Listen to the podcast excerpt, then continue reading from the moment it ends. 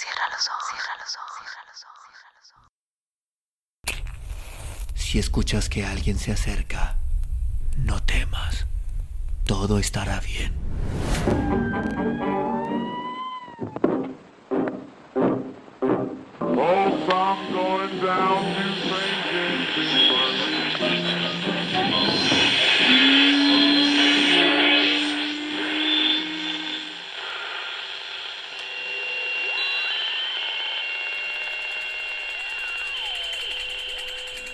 Estás escuchando, Crónica, Crónica, el lugar, el lugar donde, donde entra por tus tus oídos.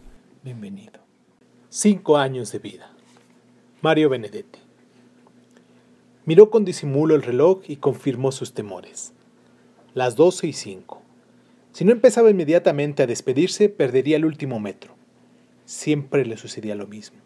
Cuando alguien, empujado por la nostalgia, propia o ajena, o por el alcohol o por cierta reprimida vocación de vedette, se lanzaba por fin a la confidencia o alguna de las mujeres presentes, se ponía de pronto más bonita o más accesible o más tierna o más interesante que de costumbre, o alguno de los más veteranos contertulios, generalmente algún anarquista de la vieja hornada, empezaba a relatar su versión personal y colorida de la lucha casa por casa en el Madrid de la Guerra Civil.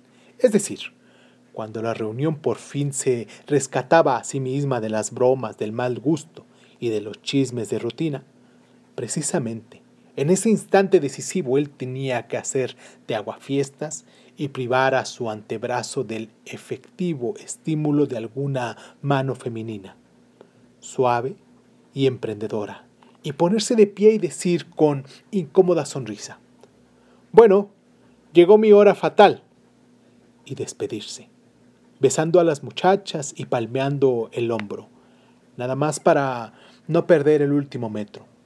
Los demás podían quedarse, sencillamente porque vivían cerca o, lo menos, tenían auto.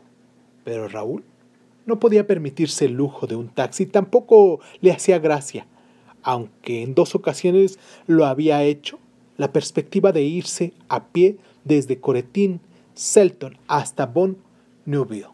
Anódina hazaña que equivaldría a atravesar medio París.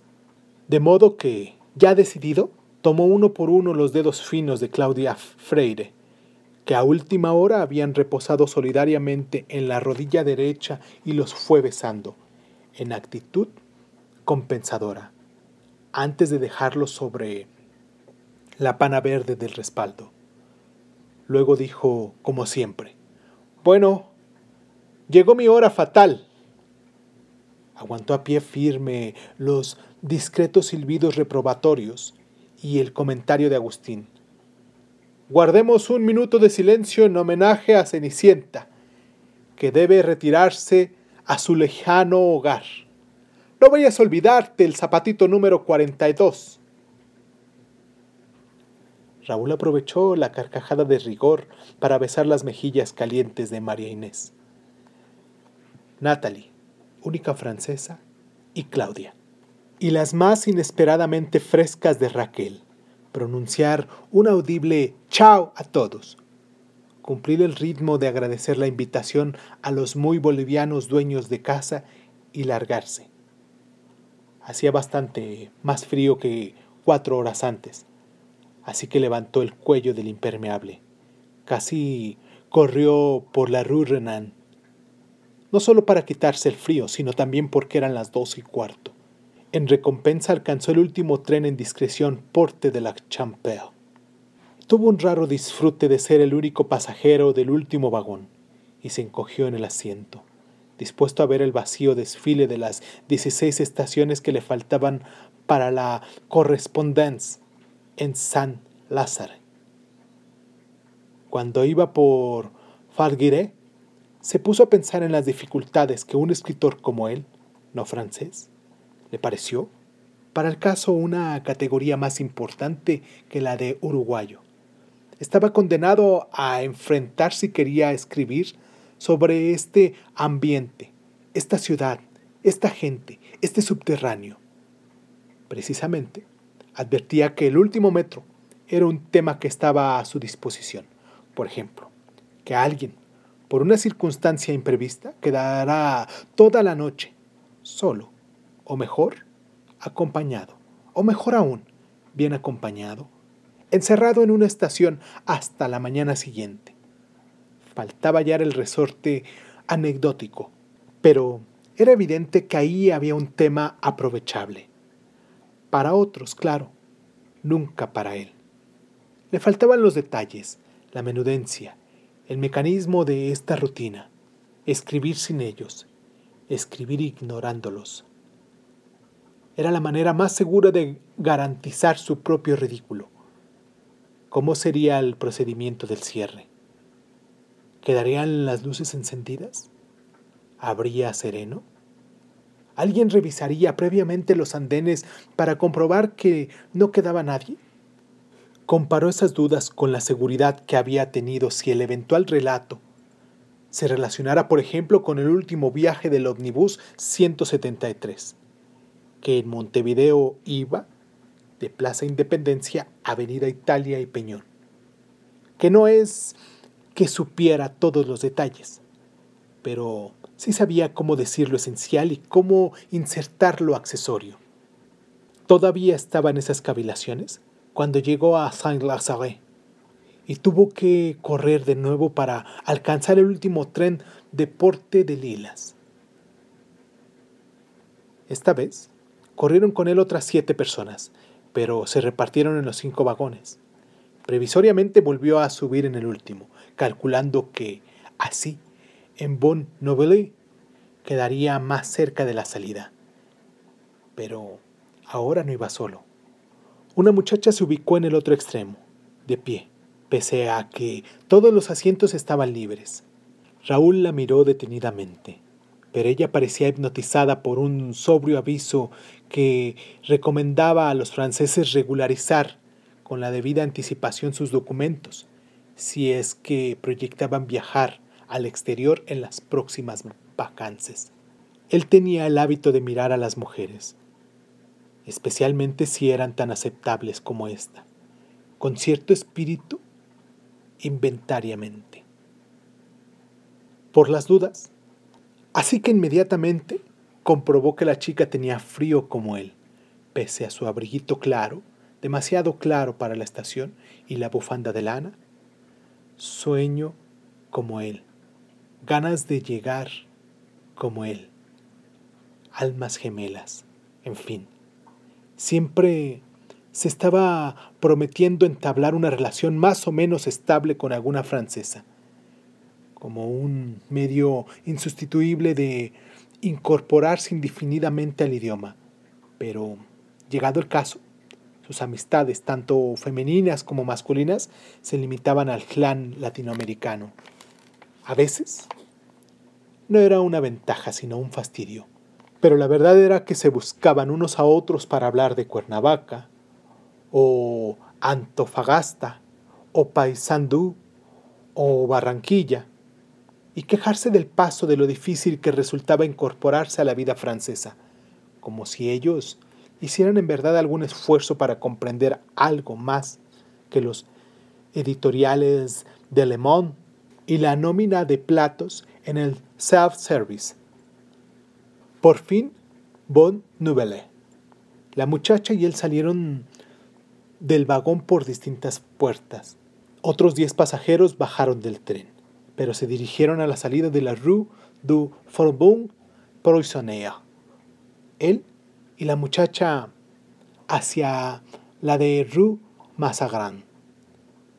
Los tacos de ella producían un extraño eco. Los de él, en cambio, eran de goma y le seguían siempre a la misma y silenciosa distancia. Toda la carrera se convirtió de pronto en algo risible. Cuando, al llegar a la puerta de la salida, advirtieron que la reja corrediza estaba cerrada con candado.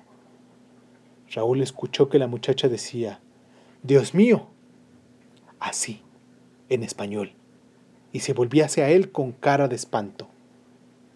Del lado exterior llegaban los espléndidos ronquidos de un Clochard, ya instalado en su grasiento confort junto a la reja. No se ponga nerviosa, dijo Raúl. La otra puerta tiene que estar abierta. Ella, al oír hablar en español, no hizo ningún comentario, pero pareció animarse. Vamos, rápido, dijo, y empezó a correr, desandando el camino. Pasaron nuevamente por el andén, que ahora estaba desierto y a media luz.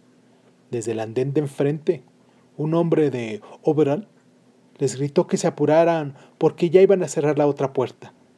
Mientras seguían corriendo juntos, Raúl recordó sus dudas de un rato antes. Ahora podré hacer un cuento, pensó. Ya tenía los detalles. La muchacha parecía a punto de llorar, pero no se detenía. En un primer momento él pensó adelantarse para ver si la puerta de Proisonere estaba abierta, pero le pareció que sería un poco que sería poco amable dejarla sola en aquellos corredores desiertos y ya casi sin luz. Así que llegaron juntos. Estaba cerrada. Ella se asió a la reja con las dos manos y gritó Merci, merci. Pero aquí ni siquiera había Clochan. Cuanto menos, Monsieur. Desierto total. No hay remedio, dijo Raúl. En el fondo no le desagradaba la idea de pasar la noche ahí con la muchacha.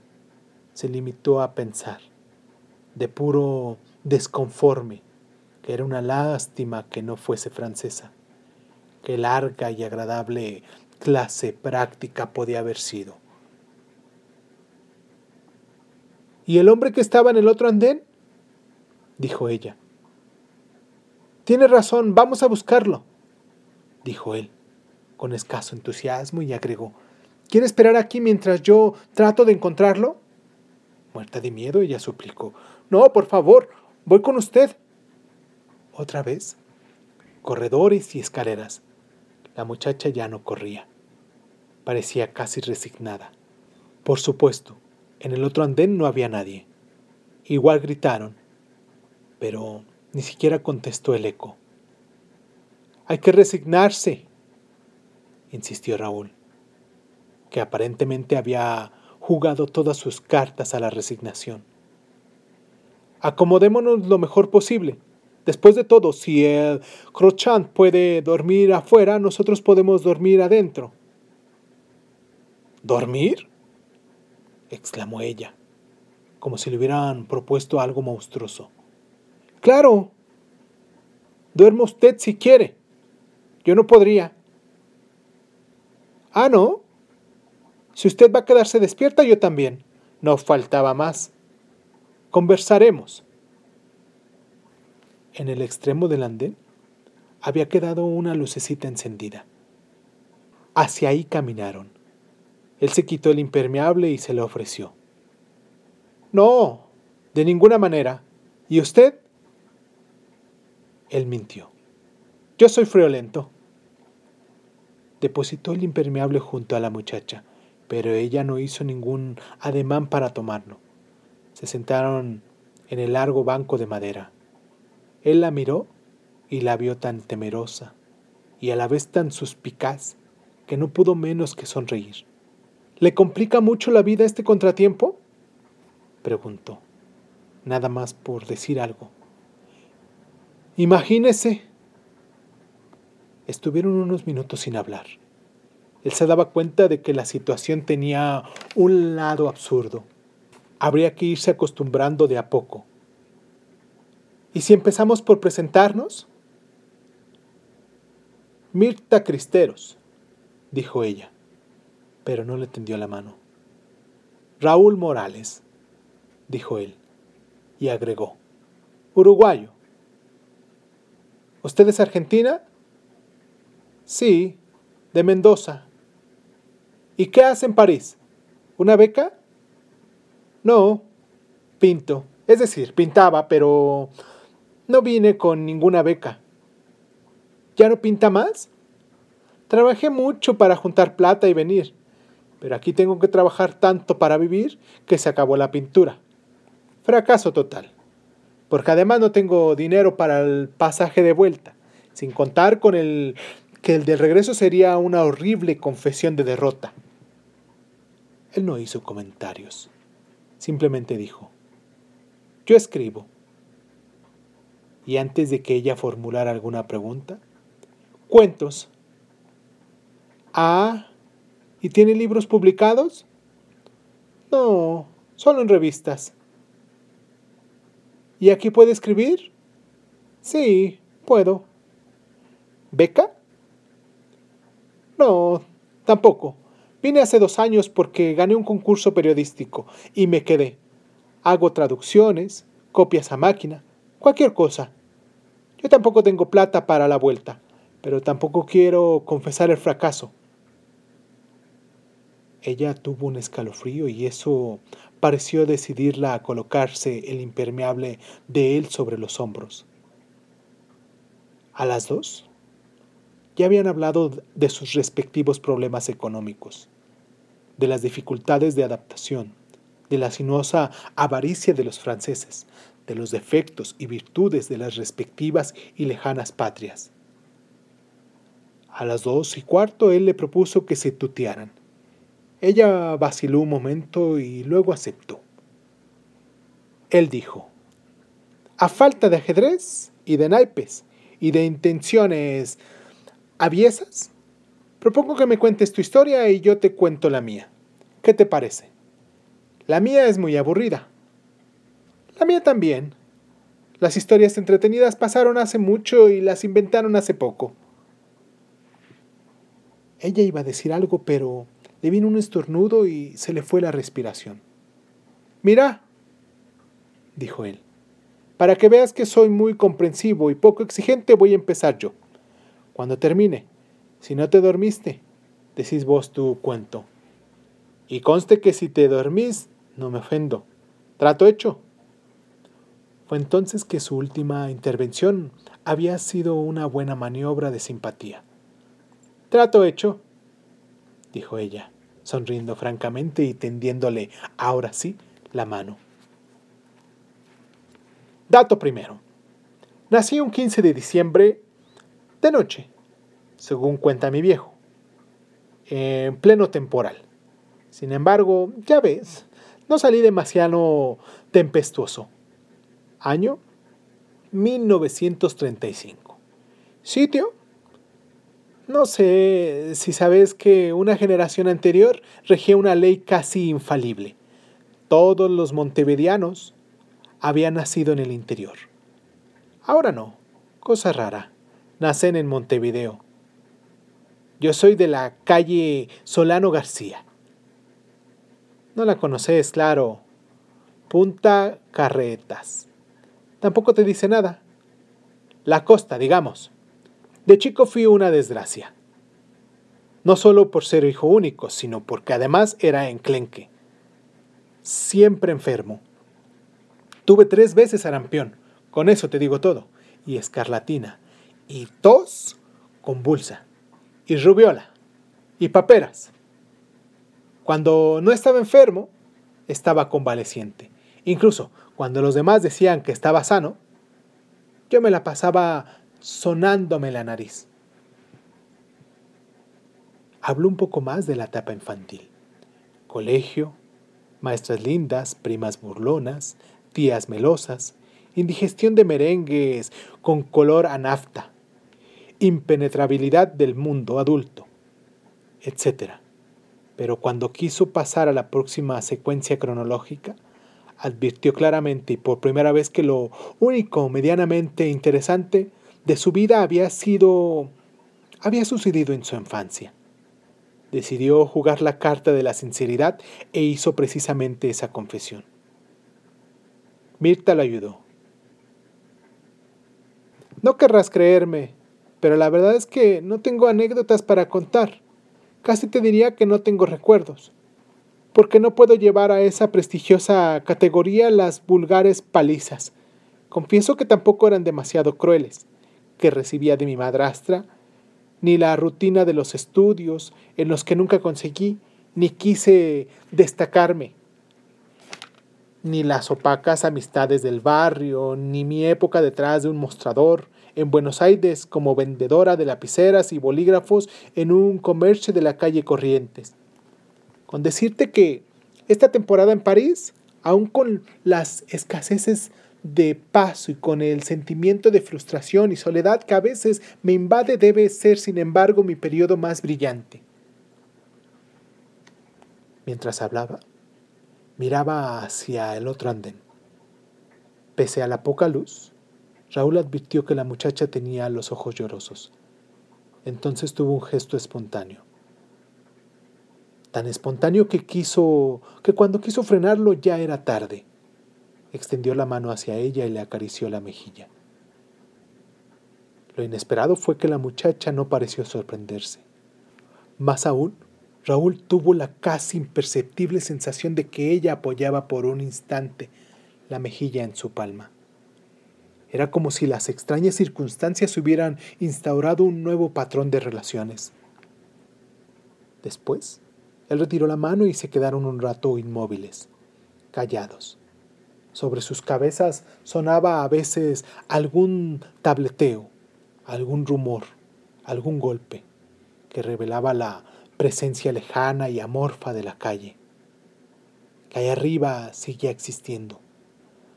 De pronto le dijo, en Montevideo tengo una novia, buena chica, pero hace dos años que no la veo y como te diré, la imagen se va volviendo cada vez más confusa, más incongruente, menos concreta. Si te digo que me acuerdo de sus ojos, pero no de sus orejas ni de sus labios. Si hago caso de la memoria visual, tengo que incluir que tiene labios finos, pero si recurro a la memoria táctil, tengo la impresión de que eran gruesos. Qué lío, ¿verdad? Ella no dijo nada. Él volvió a la carga. ¿Vos tenés novio? ¿O marido? ¿O amigo? No, dijo ella. Ni aquí, ni en Mendoza, ni en Buenos Aires. En ninguna parte. Él bajó la cabeza. En el piso había una moneda de un franco. Se agachó y la recogió. Se la pasó a Mirta. Guárdala como recuerdo de esta calle Stiltnach. Ella la metió en el bolsillo del impermeable, sin acordarse de que no era el suyo. Él se pasó las manos por la cara. En realidad, ¿para qué voy a mentirte? No es mi novia, sino mi mujer.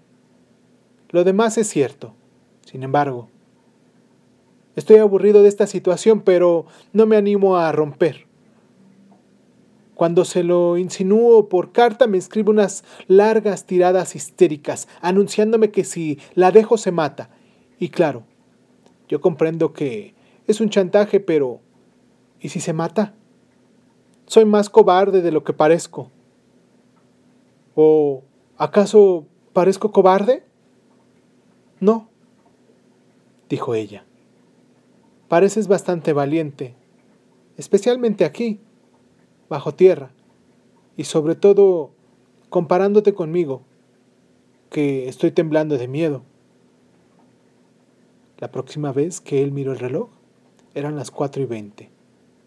En la última media hora no habían hablado prácticamente de nada, pero él se había acostado en el enorme banco y su cabeza se apoyaba en la mullida cartera negra de Miltra. Y entonces ella le pasaba la mano por el pelo. ¿Cuántos remolinos? Dijo. Nada más.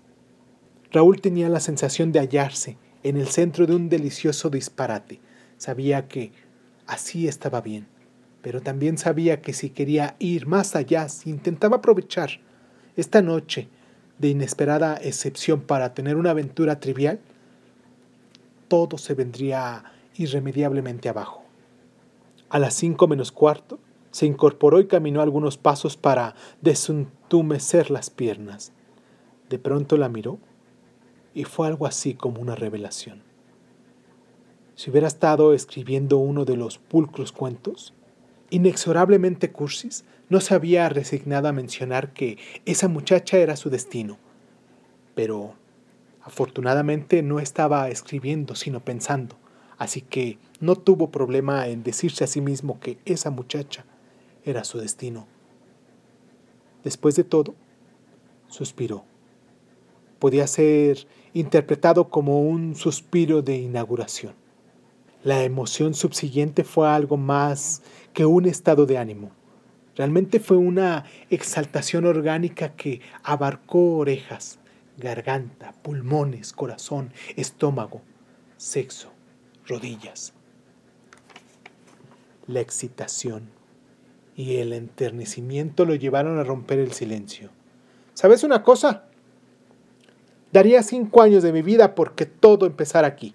Quiero decir, que yo ya estuviera divorciado y mi mujer hubiera aceptado el hecho y no se hubiera matado, y que yo tuviera un buen trabajo en París y que al abrir las puertas saliéramos de aquí como lo que somos, una pareja.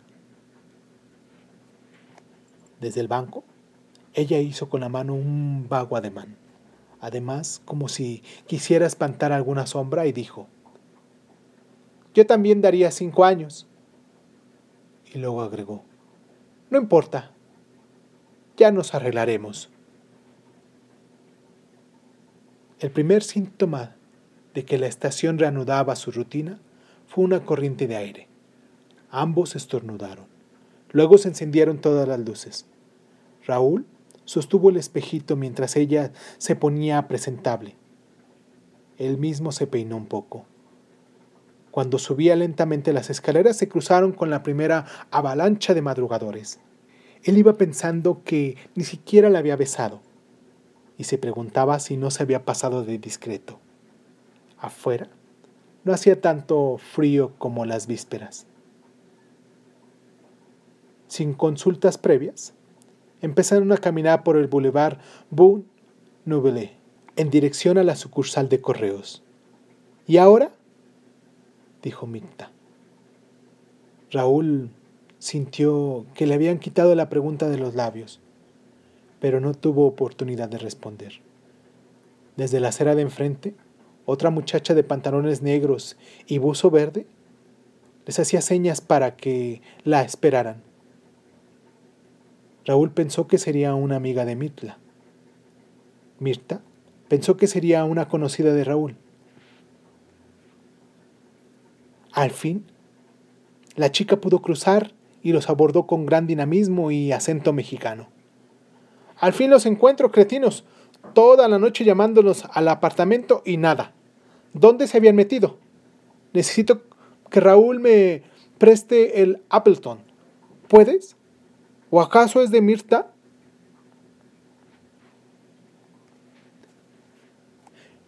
Quedaron mudos e inmóviles. Pero la otra arremetió. Vamos, no sean malos. De veras lo preciso. Me encargaron una traducción. ¿Qué les parece? No se queden así, como dos estatuas, por no decir como dos idiotas. ¿Van al departamento? Los acompaño. Y arrancó por Mazagrán hacia la rue de Alchiquier, acompañando su apuro con un bien acomparsado movimiento de trasero. Raúl y Mirta caminaron tras ella, sin hablarse ni tocarse cada uno metido en su propia expectativa. La chica nueva dobló la esquina y se detuvo frente al número 28. Los tres subieron por la escalera. No había ascensor, hasta el cuarto piso. Frente al apartamento 7 la muchacha dijo, Bueno, abran. Con un movimiento particularmente cauteloso. Raúl descolgó del viejo cinto su viejo llavero y vio que había, como siempre, tres llaves. Probó con la primera, no funcionó. Probó con la segunda y pudo abrir la puerta. La chica atropelló hacia el estante de libros que estaba junto a la ventana. Casi arrebató el Appleton. Besó en ambas mejillas a Raúl, luego a Mirta y dijo, Espero que cuando venga esta noche hayan recuperado el habla. ¿Se acuerdan de lo que quedamos en ir hoy a lo de Emilia? Lleven discos, please. Y salió disparada. dando un portazo. Mirta se dejó caer sobre el sillón de estrellita. Raúl, sin pronunciar palabra, con el ceño fruncido y los ojos entornados, comenzó a revisar el apartamento. En el instante encontró sus libros, señalados y anotados con su inconfundible trazo rojo, pero había otros nuevos, con las hojas a medio abrir. En la pared del fondo estaba su querida reproducción de Miró, pero además había una de Ki que siempre había codiciado. Sobre la mesa había tres fotos, una de sus padres, otra de un señor sospechosamente parecido a Mirta, y la tercera estaba Mirta y él, abrazados sobre la nieve, al parecer muy divertidos. Desde que apareciera la chica de Appleton, no se había atrevido a mirar de frente a Mirta. Ahora sí la miró. Ella retribuyó su interés con una mirada sin sombra, un poco fatigada tal vez, pero serena. No la ayudó mucho. Sin embargo, ya que en ese instante Raúl tuvo la certeza, no solo de que había hecho mal en divorciarse de su esposa montevideana, histérica pero inteligente, malhumorada pero buena hembra, sino también de que su segundo matrimonio empezaba a deteriorarse. No se trataba de que ya no quisiera esa delgada, friolenta, casi indefensa mujer que lo miraba desde el sillón de esterilla, pero para él estaba claro que en sus actuales sentimientos hacia Mirta quedaba muy poco de ingenuo, repentino, prodigioso, invasor enamoramiento de cinco años atrás, cuando la había conocido en cierta noche increíble, cada vez más lejana, cada vez más borrosa, en que, por una trampa del azar, quedaron encerrados en la estación de Bon Novelé.